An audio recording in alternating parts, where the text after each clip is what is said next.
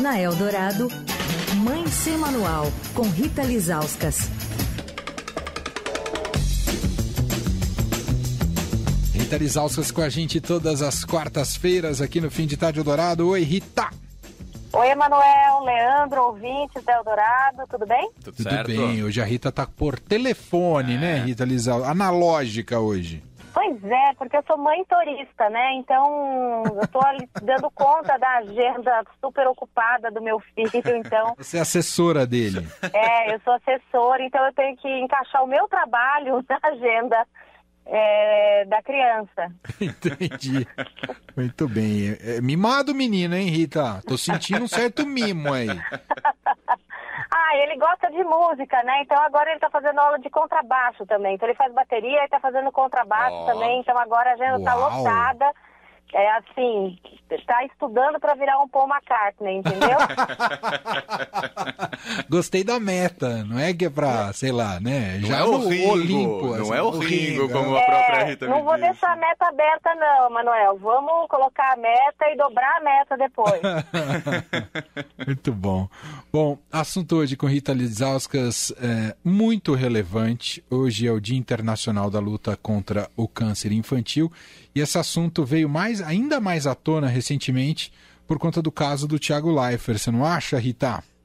Sim, é, só fazer uma correção, Mané. Foi ontem, dia 15. Perdão, né? então foi ontem. É, Dia Internacional de Combate ao Câncer Infantil. É uma data né, que é lembrada em mais de 70 países, entre eles o Brasil, né, para aumentar a conscientização, o engajamento no combate é, ao câncer em crianças e jovens. Eu, eu sempre faço pauta nessa época do ano, exatamente por isso. Você falou do caso do Tiago Leifert e da Dayana Garbin, né?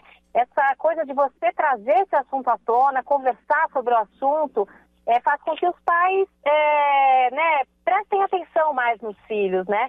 Então, assim, inclusive, é, eu, eu, até eu fiz uma entrevista com a, com a médica Mônica Cipriano, que é diretora clínica do Hospital do GRAAC, né, aqui em São Paulo, que é um hospital especializado em câncer infantil. E eu perguntei para ela exatamente isso, né? No, no, meio da conversa ela falou, essa coisa do, do, do, do, do Tiago Leifert da Dayana Gabin terem falado do câncer da filha, que é um retinoblastoma, um câncer super raro é, é, nos olhos, fez com que os pais, até ela falou, até médicos, é, viessem perguntar para a gente que câncer é esse, quais são os sintomas, quais são os sinais. Então, assim, é, quando você conversa sobre esse assunto, né, é um assunto chato, né? Não é legal, né? Eu gosto de vir aqui quarta-feira conversar com vocês e a gente, né, dá risada, mas é um assunto que a gente, como jornalista, tem que trazer é, à tona e essas datas existem justamente por isso, né?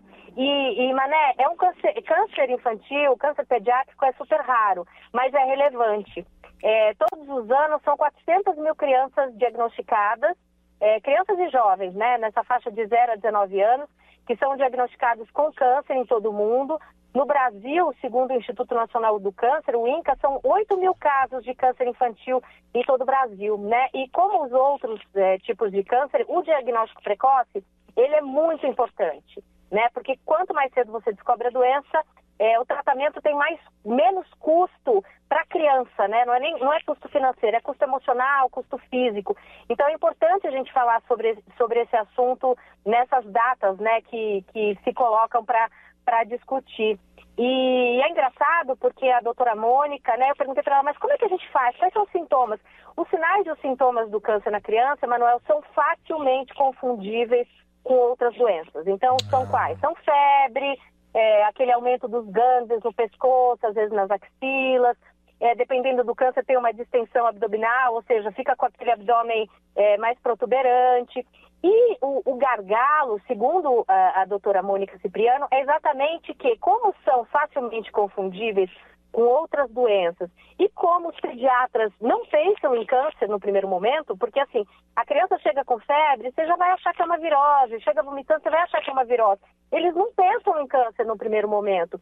E aí ela deu um conselho que eu achei muito importante, que ela disse o seguinte, o médico da UBS, o pediatra, o médico do pronto-socorro, vai na, nas causas mais comuns, né? Então o que, que ele vai achar? Vai achar que é virose, vai achar que alguma coisa que a criança comeu, se tem assim o aumento dos gânglios, vai achar que é uma infecção.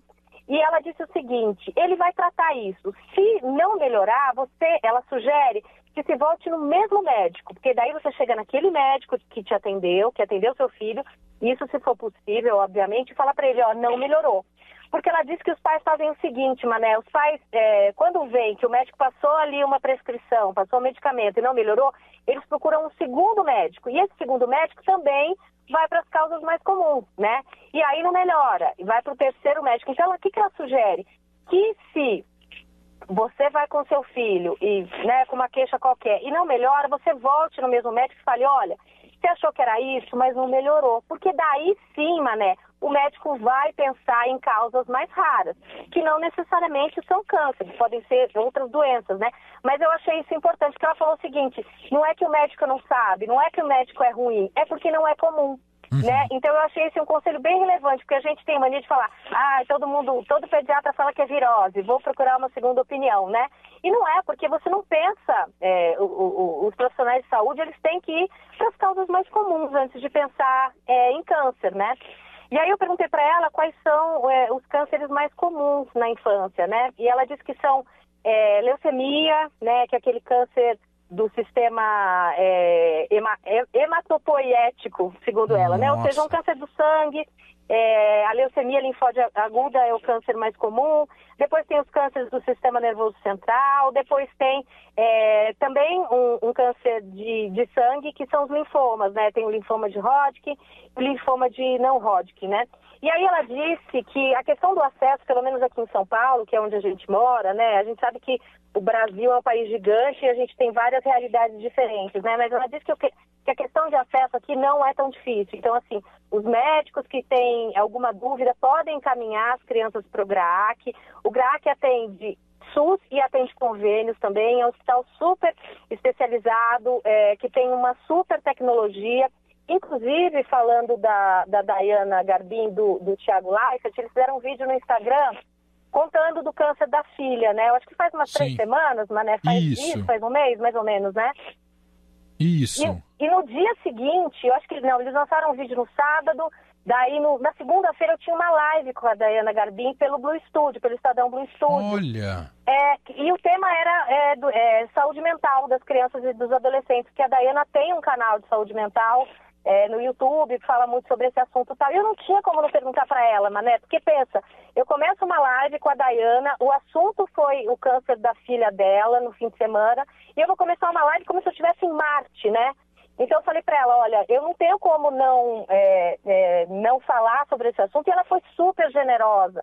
Ela falou que eles demoraram para desconfiar é, do câncer é, é, da, da Lua, que é a filha deles, né? Que, e, e, daí ela, ela, ela falou um pouquinho sobre o assunto, falou sobre o tratamento. Eles estão fazendo tratamentos no Brasil, aqui em São Paulo especificamente, né? Ela até me falou onde que eles estão tratando. São lugares super acessíveis que qualquer um de nós pode, pode se atender com convênio ou pelo SUS.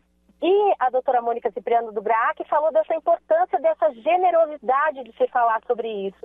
Ela disse que não só cânceres infantis, mas ela disse que quando o Reinaldo Gianecchini teve câncer, eu acho que ele teve um linfoma, se eu não me engano, quando a Hélio Camargo teve câncer, o fato deles virem a público e falar pra, é, sobre a doença faz várias é, coisas boas, né? Primeiro, essa coisa das pessoas ficarem mais atentas com a própria saúde, mas também essa questão de, de mostrar que o câncer é uma doença tratável, né? Ela, ela, é. ela até fala, é, eu sei que não é, não é uma gripe, eu não estou falando que não é sério, é sério sim, mas tem aquele estigma, né, de estou com Como câncer. Como se fosse uma sentença de morte, é uma doença né? grave, né? Mas é uma doença que tem tratamento, né?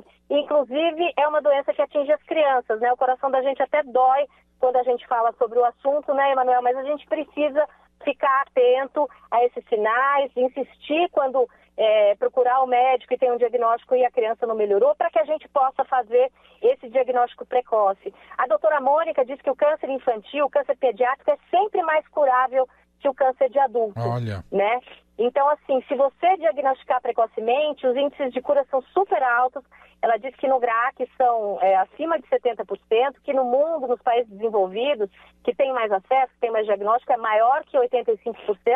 Então, assim, é um assunto chato, mas é um assunto que a gente tem que colocar na mesa para discutir, né, Mané? Perfeito. É isso. Esse papel que, inclusive, você está cumprindo agora aqui na Rádio Dourado e ao longo dessa semana com Mãe Sem Manual, trazendo o assunto à tona e reforçando para esses cuidados da não só os cuidados, mas esse papel, especialmente dos pais, da observação, e que ficou muito claro nos depoimentos para falar desse caso específico do Tiago Leifert e da Diana Garbin, nessa questão de observar seu filho, né? Porque muitas vezes, é, principalmente são consultas mais rápidas com o médico, é, não vai conseguir levantar esse tipo de suspeita. Então, os pais, de fato, são fundamentais para ajudar nesse, nesse primeiro diagnóstico. Muito bom, Rita. Mais alguma coisa, Rita? Não, hoje a gente não teve nenhum assunto aleatório, né? A gente só falou sério, que bom. Também essa questão, eu estava ouvindo você conversar com, com o repórter do Estadão, é, lá no Rio de Janeiro, lá em Petrópolis, né? Eu estou tá meio tudo... revoltado com isso, Rita. Está tudo tão pesado, as imagens são tão assustadoras, né, Manuel? Todos os anos a gente chega nessa época de verão, é a mesma coisa, só muda o endereço, né? Exato. Então, assim, a gente fica até, né, é, a gente não consegue brincar com tanta coisa ruim acontecendo, com cenas tão, tão horríveis, né? Com tanta gente, é, com tanta gente morta e é aquela coisa da, da tragédia anunciada em todos os verões, né, Emanuel? É uma todos tristeza que todo ano a gente é, converse sobre esse assunto e, e enterre os mortos e nada seja feito, né? Porque assim, a gente está vivendo um momento de emergência climática, isso é óbvio, né? Aquecimento global não é só aumento de temperatura, né? São eventos é, extremos acontecendo, então é mais seca, é mais chuva, temperatura mais alta, temperatura mais baixa. E a gente precisa, né? A gente está em ano de eleição, a gente precisa discutir planejamento urbano também, né, Emanuel? É, é, essa é uma questão que eu acho que tem que, tem que vir à tona é, nas eleições, a gente tem que ficar atento a isso, né? Porque é, quando você tem planejamento urbano, quando você leva a vida das pessoas a sério, você tem mais chances de evitar que isso aconteça, né? Perfeito, é isso. Perguntas objetivas. O que o senhor vai fazer para evitar mortes durante a temporada de chuvas no Brasil? Quais são as medidas que o senhor se compromete a tomar? Assim que o senhor assumiu, mas isso não diz respeito só à presidência, né? Governo e município. É que o que me revolta mais, Rita, são esses discursos pós-catástrofe de, de autoridades. Assim, eu fico completamente revoltado. Né? Como se fossem tudo santinhos, né? Isso. E são discursos protocolares, né, Emanuel, que eles repetem assim em looping, né? Ah, é, eu estava até é, assistindo hoje à tarde, até comentei com meu filho, falei assim, é sempre a mesma discussão, estamos cadastrando, estamos distribuindo colchões, né? Mas essas pessoas perderam tudo. E o ano que vem mais um monte de gente vai perder tudo, vai perder a vida. O que, que a gente vai fazer, né? E é uma discussão local mesmo, você tem razão. Uma questão de planejamento das cidades, né? De planejamento urbano. Enfim, é uma questão que a gente tem que a gente tem que colocar ali na nossa listinha de coisas para cobrar, né? Perfeito. É isso. Rita Lizauskas volta com a gente na próxima quarta-feira aqui no Fim de Tarde Eldorado. Obrigado, Rita. Um beijo. Obrigada, gente. Um beijo. beijo.